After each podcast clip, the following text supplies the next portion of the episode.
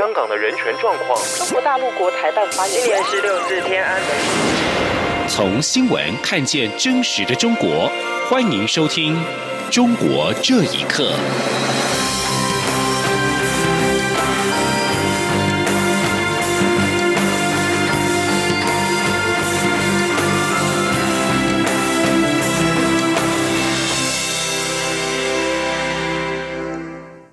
欢迎收听《中国这一刻》。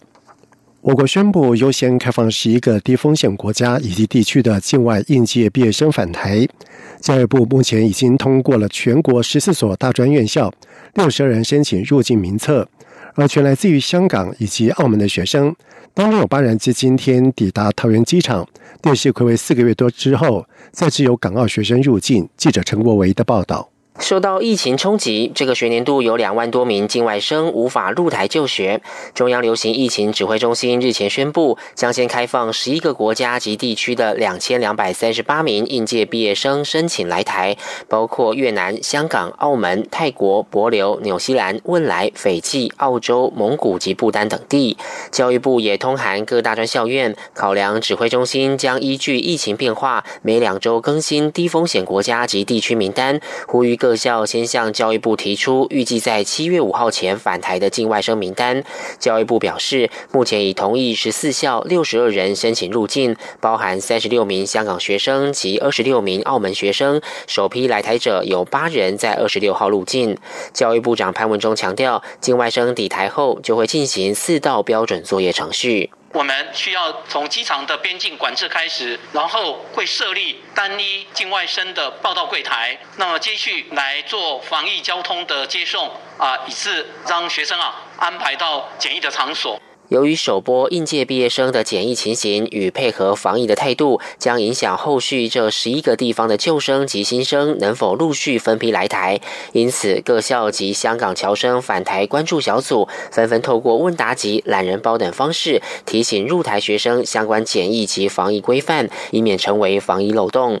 教育部也提醒学校，现在虽然也会受理各校提报七月六号以后来台的学生名单，但如果之后指挥中心因疫情考量移除某个国家或地区，则即使原先已同意这些地方的境外生来台，仍需配合废止这些学生的返台许可。中央广播电台记者陈国伟台北采访报道。而台湾开放十一地境外生入境，首波八名学生在下午搭机抵台。学生受访的时候表示，等待时间来台四个半月的时间到半年，内心很煎熬。有人说感动跟谢谢台湾，终于可以毕业了。而教育部高等教育司司长朱俊章也在下午前往接机，了解安排入境学生的流程。加拿大该不该释放华为财务长孟晚舟，让两名的加拿大人得以回家？加拿大政坛出现了不同的意见，有十九名政府前高官致函给总理杜鲁道，呼吁释放孟晚舟。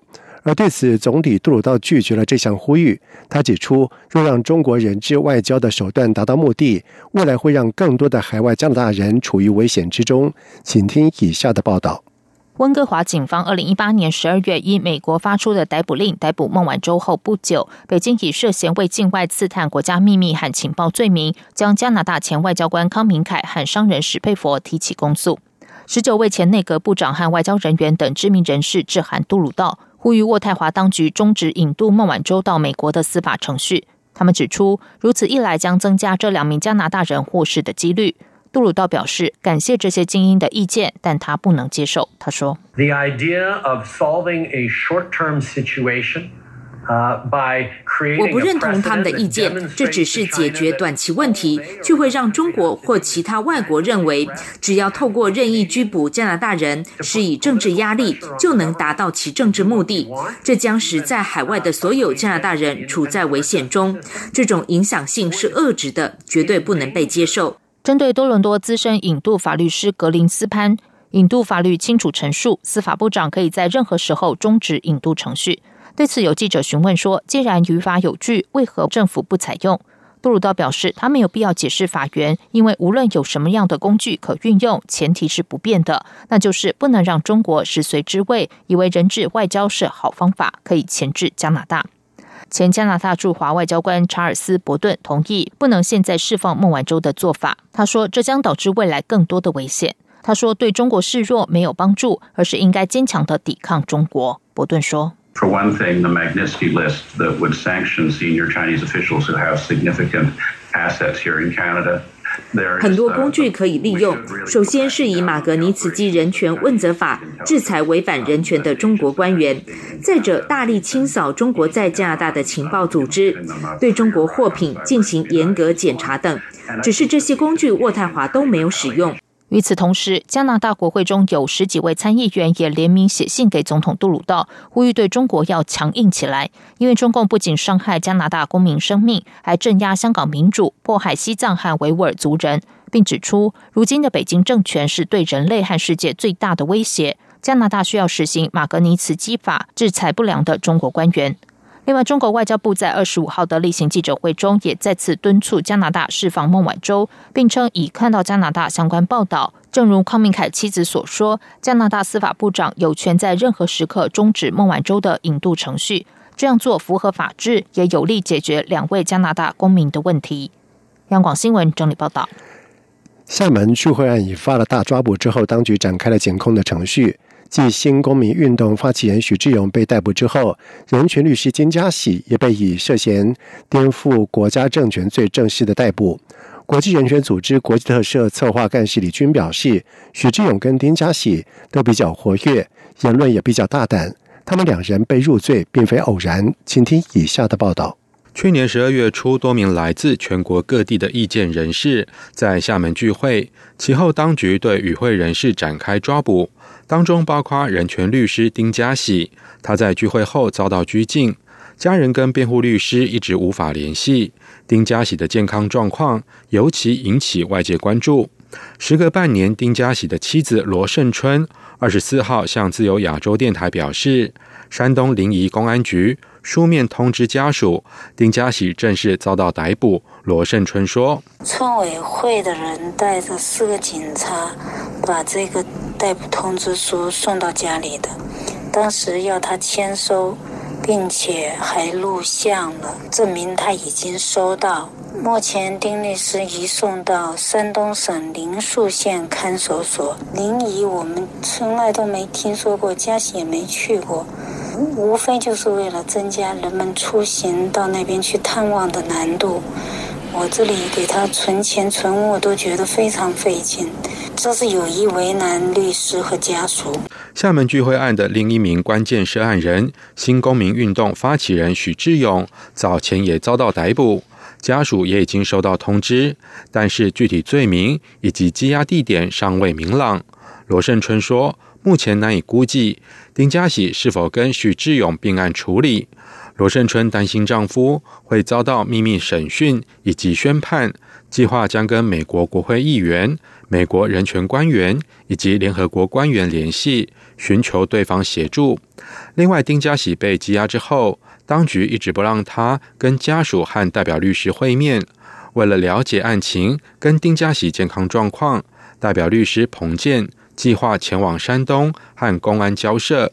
虽然丁家喜以及许志勇。遭到当局批捕，但是同样涉案的戴振雅、张忠顺、李英俊、李乔楚、陈家平则已经先后取保获释。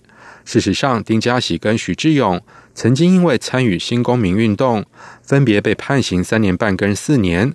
国际人权组织国际特赦策划干事李军相信，两人被入罪并非偶然。李军说：“啊，许志勇和丁家喜两都比较活跃，还有比较大胆的那些言论，所以知名度也比较高。丁家喜他进出监狱也也也不少嘛。他在二零一三年的时候就公开要求官员啊出示财产。七保候审的那几位啊维权人士也不见得他们的那个情情况啊有比啊许志勇和丁家喜来的更好啊，因为他们随时其实也是可能会可能也会被警察找上门。”然后可能会逮捕嘛。一场异议人士的聚会事后演变成大抓捕。李军表示，这显示中国的言论自由空间进一步缩小。在这样的大环境下，维权律师和人士参与集会活动，可能要承受很大的风险。以上新闻由央广整理报道。四年前卷入苏州大抓捕的维权人士戈觉平，在二十四号被裁定煽动颠覆国家政权罪，判刑四年半。判决书形容他透过了炒作热点案件，煽动群众推翻政权。他当庭斥责当局是黑帮，并且一定会上诉。请听以下的报道。维权人士戈觉平十多年前因为房屋被强拆进行维权，今年经常在互联网和社交媒体抨击时事，并且积极参与各地的维权活动。二零一六年九月，集团体峰会期间，当局对维权人士进行大抓捕，在苏州市先后有十多人遭到抓捕，其中戈觉平夫妇被苏州市公安局指定居所监视居住。之后，戈觉平被关押，他的妻子陆国英则获准保释。法院判决书指戈觉平透过炒作热点案件，煽动群众推翻政权，裁定戈觉平煽动颠覆国家政权罪，判刑四年六个月，褫夺政治权利三年，扣除被羁押的时间，患有癌症的戈觉平还要服刑一年多。而对于裁决，戈觉平也及时做出回应。戈觉平的妻子陆国英转述说：“判决以后，我只是听到审判长在问他。”葛觉平，你要不要上诉？他就是说，我对你们这种枉法判决，我怎么可能不上诉呢？他就是骂了一句，说是你们这帮黑帮。我的意思这样理解的，因为公检法全部就是说黑。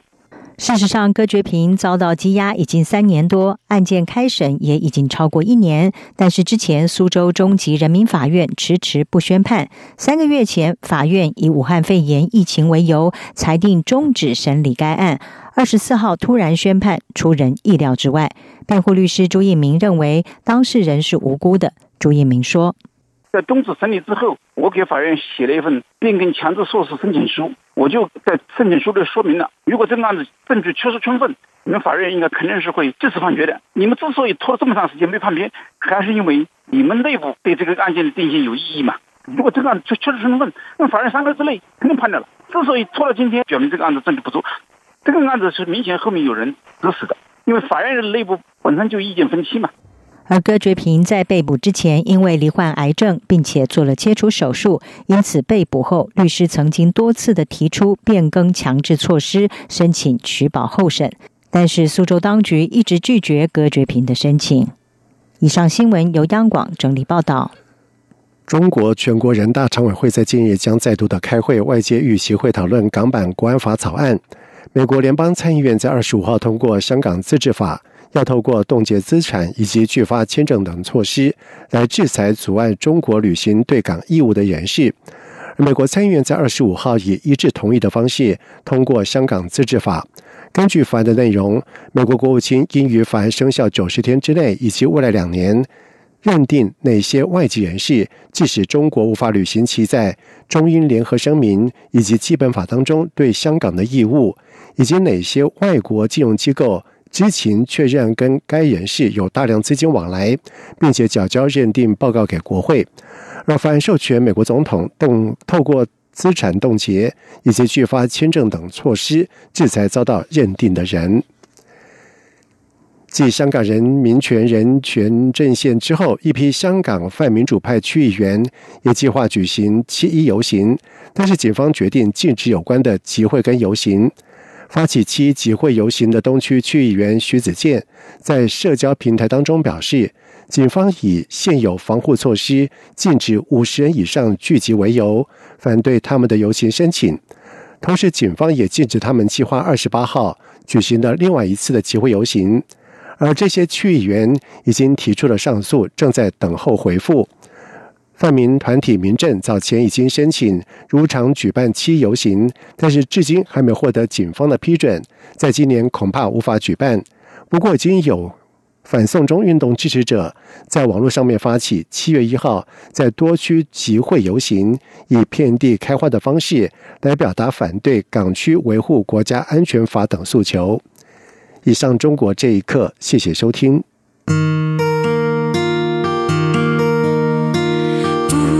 限的爱向全世界传开，永恒的关怀，来自他。